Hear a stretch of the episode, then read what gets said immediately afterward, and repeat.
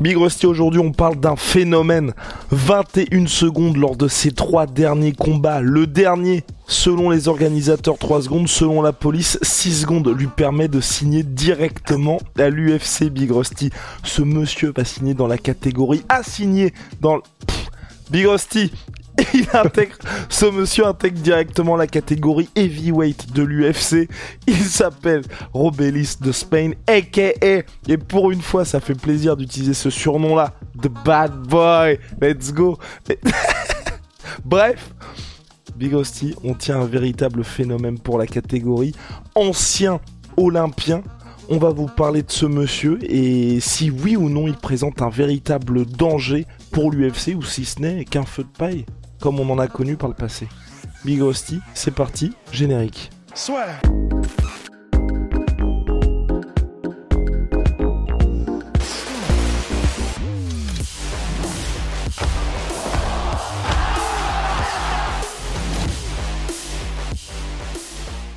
Rob Bellis d'Espagne, bah déjà monstre physique, parce que ce qu'on ne vous a pas encore dit, c'est que en fait, déjà, il est monstrueux par les performances qu'il a fait là en quatre combats. Alors après, faut voir contre qui. Hein. Il y en a aucun qui avait plus de un combat. C'est-à-dire que parmi ses quatre adversaires, qu'il a mis tous KO en du coup en moins d'un round, il y en a aucun qui avait plus d'un combat. Et les trois premiers adversaires avaient même, enfin, ils débutaient complètement. Ils étaient à 0-0. Mais c'est vrai que là où il fait flipper, c'est médaille de bronze, tu l'as dit, en taekwondo aux Jeux Olympiques. Alors c'était il y a 10 piges, mais quand vous avez un gars qui débarque et qui a de telles facilités physiques, c'est-à-dire qu'il fait 2 mètres 1 et il est capable de mettre des high kicks à une vitesse et à une puissance, bah le dernier gars en question euh, qui a mangé le high kick, c'est terrifiant. C'est, il a beau le bloquer à moitié, en fait, il est déjà KO presque avant même de, toucher le sol. Il a une allonge, c'est un albatros, bah c'est donc lui maintenant qui détient le record de, de la plus grande allonge de l'UFC avec 2 mètres 21 d'allonge. Et euh, bah, il a donc il passe devant John Jones qui lui était à 2 mètres 15. Et c'est vrai que même s'il a 35 ans, Robelis d'Espagne, je ne sais pas trop ce qu'il a fait sur les huit dernières années parce que du coup son dernier titre c'était en 2015 et, et, ben là du coup les huit dernières années alors peut-être qu'il s'entraînait en MMA peut-être que je sais enfin je, ne sais pas ce qu'il faisait de sa life mais en tout cas là il revient. Il, est arrivé en 2022 il a fait son premier combat de MMA il en a fait trois en 2023 il a éclaté tous les gars en moins de 21 secondes. Et là il est déjà signé à l'UFC ce qui est bien comme ça on perd pas plus de temps. C'est la catégorie poids lourd donc tout peut aller très vite et bah écoute, euh, soit je soit je continue en tunnel sur ses compétences, soit euh, soit on parle. Tu veux qu'on parle? Ah, Je veux qu'on parle. Non, je voulais juste euh, préciser quelque chose, c'est qu'effectivement il a 35 ans. Vous pouvez vous dire que c'est âgé, mais ce que j'aime bien, c'est qu'il signe directement à l'UFC, que l'UFC a l'habitude justement de signer ce genre de gars-là. Souvenez-vous, Alex Pereira, Alex Pereira, il est un peu plus vieux que ce monsieur. Sauf que quand ici, en un an seulement, on sait tout ce qui peut se passer potentiellement avec Alex Pereira. Il y avait l'arc narratif autour d'Alex Pereira. En un an, l'UFC a réussi à le faire combattre pour qu'il arrive jusqu'à ce combat pour le titre. Là, l'UFC, ils tiennent un gars où évidemment, il a été développé dans LFA, Fury FC. Ça fait partie de ces organisations un peu anti-chambre de l'UFC sur le territoire américain il est, il est dans cette organisation-là, il signe à l'UFC dans la folie, dans, le, dans la foulée, pardon. excuse-moi, excuse-moi. Bref, euh, il signe à l'UFC euh, dans la foulée, donc aucune inquiétude là-dessus, parce que clairement avec lui, ils ont un plan, et évidemment les gars, qui vont le mettre face à des gars avant qu'il soit testé, parce que c'est ce qui est bien avec l'UFC, c'est qu'au bout d'un moment, ils vont vous tester si vous êtes à la hauteur des attentes. Mais là, ils vont le mettre au début pour clairement nourrir les highlights et pour qu'on se dise wow il y a une sale machine qui arrive et après il y aura le moment où on va vraiment savoir si oui ou non c'est un mec qui appartient au futur de la catégorie, mais on va le savoir très rapidement. Donc moi, je trouve que c'est parfait. En plus, avec l'UFC, on sait qu'ils peuvent en faire une star et que si effectivement le gars peut, enfin, avec l'UFC, vous vous souvenez, on a eu les Page Van Zandt, les CM Punk, les, euh, comment il s'appelait, Sage Northcutt. Si le mec arrive et plein de promesses, mais que ça ne marche pas, bah, on passe très vite à la suite, il y a pas de souci. Mais par contre, si vous êtes un Ramzat, si vous êtes un Conor McGregor, si vous êtes un, même un Cyril Gann, ou justement c'est un transfuge d'une autre catégorie, un Alex directement, quand l'UFC voit, ce qui se passe et voit que sportivement il peut y avoir quelque chose, vous inquiétez pas, vous allez atteindre votre plein potentiel. Donc moi je suis hypé. Et pourquoi est-ce qu'on a hypé sportivement aussi Big Bah on est hypé parce que même si alors, on peut pas vraiment juger parce que la faiblesse des adversaires pour l'instant qu'il a rencontré nous permettent pas vraiment de dire est-ce que quand il va rencontrer quelqu'un qui a quand même un plus gros pedigree à l'UFC ça va le faire? Mais euh, ben sur les chaos qu'il a mis en fait c'est toujours pareil. C'est-à-dire que bon clairement, les mecs en face sont d'un faible niveau, mais quand tu vois la dextérité qu'il a, la vitesse de frappe et la puissance qu'il a, et des instincts, mais vraiment des instincts de finisseur. Par exemple, dans un des trois derniers combats, il met un high kick, euh, je crois que c'est celui qui dure le plus longtemps, donc 12 euh, secondes. Il met un high kick ou un middle, pardon. Le mec essaie de lui renvoyer une patate à la tête. Il l'évite de peu, mais direct, il a l'instinct d'aller chercher la tête avec ses poings. C'est-à-dire qu'en fait, tu sens que, tu sens qu'instinctivement, il se dit, bon, ça va peut-être pas être euh, académique ce que je vais lui envoyer, mais là, je vois sa tête, je sais que je suis à bonne distance avec mes, avec mes deux pales d'éoliennes, je lui envoie ce que je peux. Et il met le gars KO comme ça. C'est pas très beau, c'est pas hyper académique, mais ça marche, et ça marche parce que vraiment, tu sens qu'il a le, l'instinct de tueur. Donc, en fait, peut-être qu'on va avoir un espèce de Deontay Wilder de, de, de la catégorie poids lourd où il fait peut-être pas les choses comme les autres. Il a peut-être pas la parfaite mécanique de frappe, mais il est efficace de malade. Et encore, et encore, si vous allez voir son Instagram, il y a des moments où il est au pas d'ours, il y a des moments où il s'entraîne un petit peu en MMA. C'est pas non plus, euh, tu vois, Dante Wilder, même au pas d'ours, tu vois que c'est pas commun la manière qu'il a de frapper. Lui, tu sens que c'est pas de là dont, dont il vient, c'est-à-dire, euh, bah, lui, il vient du taekwondo, donc c'est-à-dire essentiellement les jambes. Mais bon, déjà, il est cubain, donc euh, vous inquiétez pas que dans sa jeunesse, euh, il a fait de l'anglaise ou qu'en tout cas, il y a touché. Et bah, visiblement, dans les huit dernières années, il a dû effectivement commencer à toucher un petit peu à tout, même si ce sera pas un lutteur de métier hein, euh, quand il arrivera à l'UFC, parce qu'il a quand même une fluidité, il a quand même une manière de frapper, des enchaînements et vraiment une une une tu sens dans sa manière de frapper que quand même, il c'est pas Ben Askren non plus, faut pas déconner quoi, et qu'il peut mettre des KO sans, sans trop de problèmes, un peu comme Bonical en fait. C'est un peu le même profil où tu sens que c'est pas ça qu'il a fait toute sa vie, mais qui capte, il capte le truc. Donc on va voir, on va voir, on en aura le cœur, euh, le cœur vif, euh, on en aura le cœur net très rapidement, très vite à l'UFC. Et d'ailleurs, mais c'est ça qui est marrant, c'est euh, il y a déjà des mèmes qui commencent à popper un peu partout sur Internet, tu sais, avec euh, une photo de Kamar Ousmane, tu sais, qui a la tête baissée, qui est tout triste. Et en description, quand euh, tu t'es un combattant random poids lourd de l'UFC, on t'annonce que tu vas devoir être la première victime de Robelis d'Espagne, tu vois.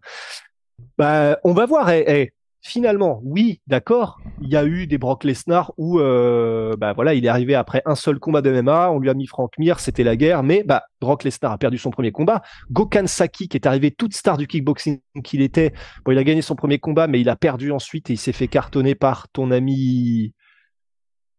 Tu sais, le mec qui est enfin, un, boucher et le combat d'après, on ne sait pas ce qui lui arrive. Ah, Khalil Roundtree. Khalil Roundtree, voilà. Et euh, donc, on, serait, c'est pas, c'est pas comme si le destin était en faveur euh, de, de, inéluctablement de Robélis d'Espagne. Hein. On peut donc très bien, et on a les exemples pour le, pour le prouver. Mhm. Il y a des gars qui ont toutes les promesses du monde, ils arrivent et ils se font cartonner. Donc en fait, on va voir. Tous les espoirs sont permis parce que c'est la catégorie poids lourd et que donc c'est plus facile de monter et plus haut et plus vite. Mais euh, pour l'instant, en réalité, voilà, on sait que c'est un athlète d'exception, qu'il apprend très vite, que c'est un voilà un athlète de classe mondiale, mais on n'en sait pas vraiment beaucoup plus quoi. Et euh, on a on n'a pas on l'a pas non plus vu, il n'y a pas d'occurrence de lui que ce soit dans ses dans ses entraînements ou quoi où tu l'as vu au sol et où ça te rassure parce que de par son passé taekwondo médaillé de bronze hein, au JO 2012, c'est vraisemblablement à nouveau comme beaucoup d'athlètes hein, chaque fois euh, en lutte, on va savoir de quoi il est fait, on n'a rien vu pour l'instant.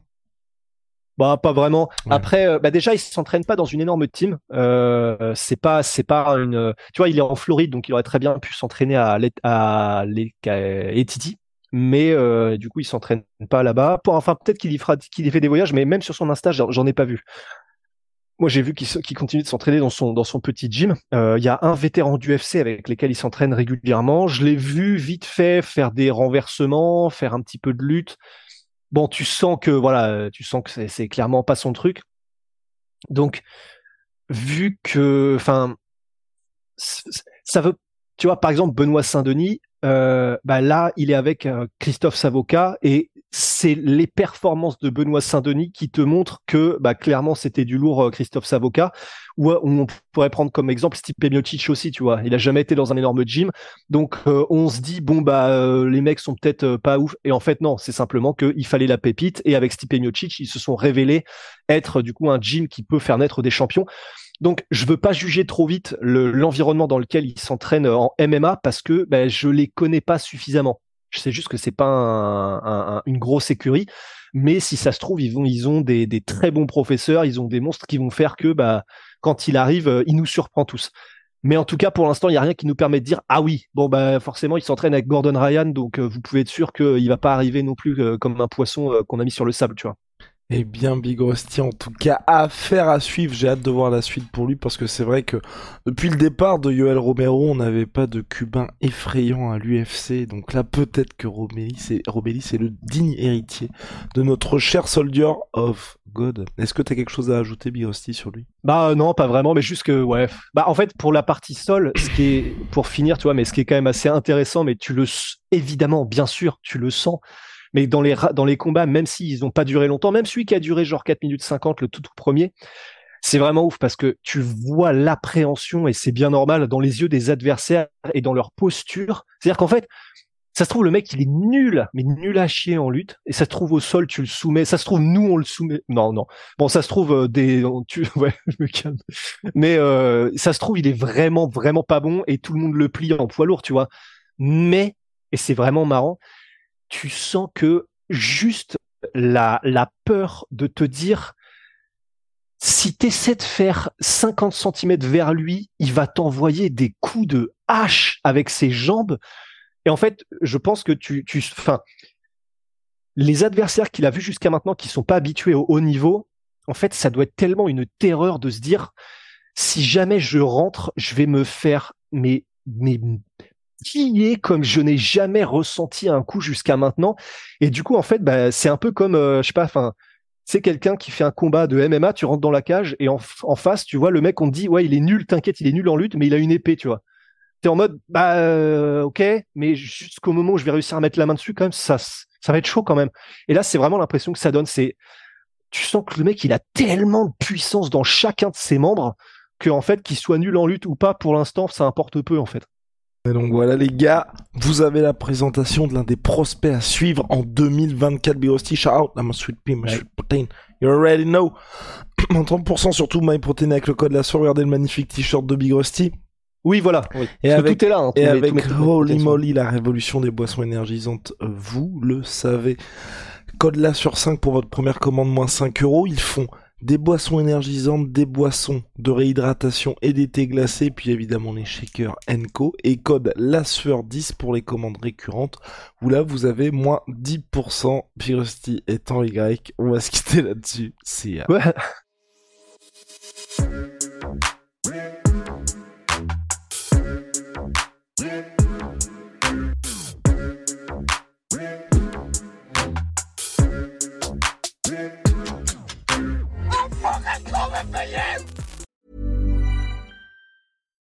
Every fan knows the right player in the right position can be a game changer. Put LifeLock between your identity and identity thieves to monitor and alert you to threats you could miss. Plus, with a U.S.-based restoration specialist on your team, you won't have to face drained accounts, fraudulent loans, or other losses from identity theft alone. All backed by the LifeLock Million Dollar Protection Package. Change the game on identity theft. Save up to 25% your first year at LifeLock.com slash aware. Et voilà, c'est la fin de votre épisode du podcast La Sœur. Si ça vous a plu, n'hésitez pas à nous mettre les 5 étoiles sur Apple Podcast ou sur Spotify. Vous pouvez aussi nous laisser un petit commentaire, ça nous aidera beaucoup. Et si vous voulez aller plus loin avec nous, vous tapez La Sueur sur toutes les plateformes ou sur les réseaux sociaux, vous nous trouverez. Et là, vous nous écoutez très certainement en audio. On est aussi en vidéo sur YouTube, mais également sur Snapchat. Là encore, vous tapez la sueur et on sera là. Merci de votre fidélité et à très vite pour de nouvelles aventures.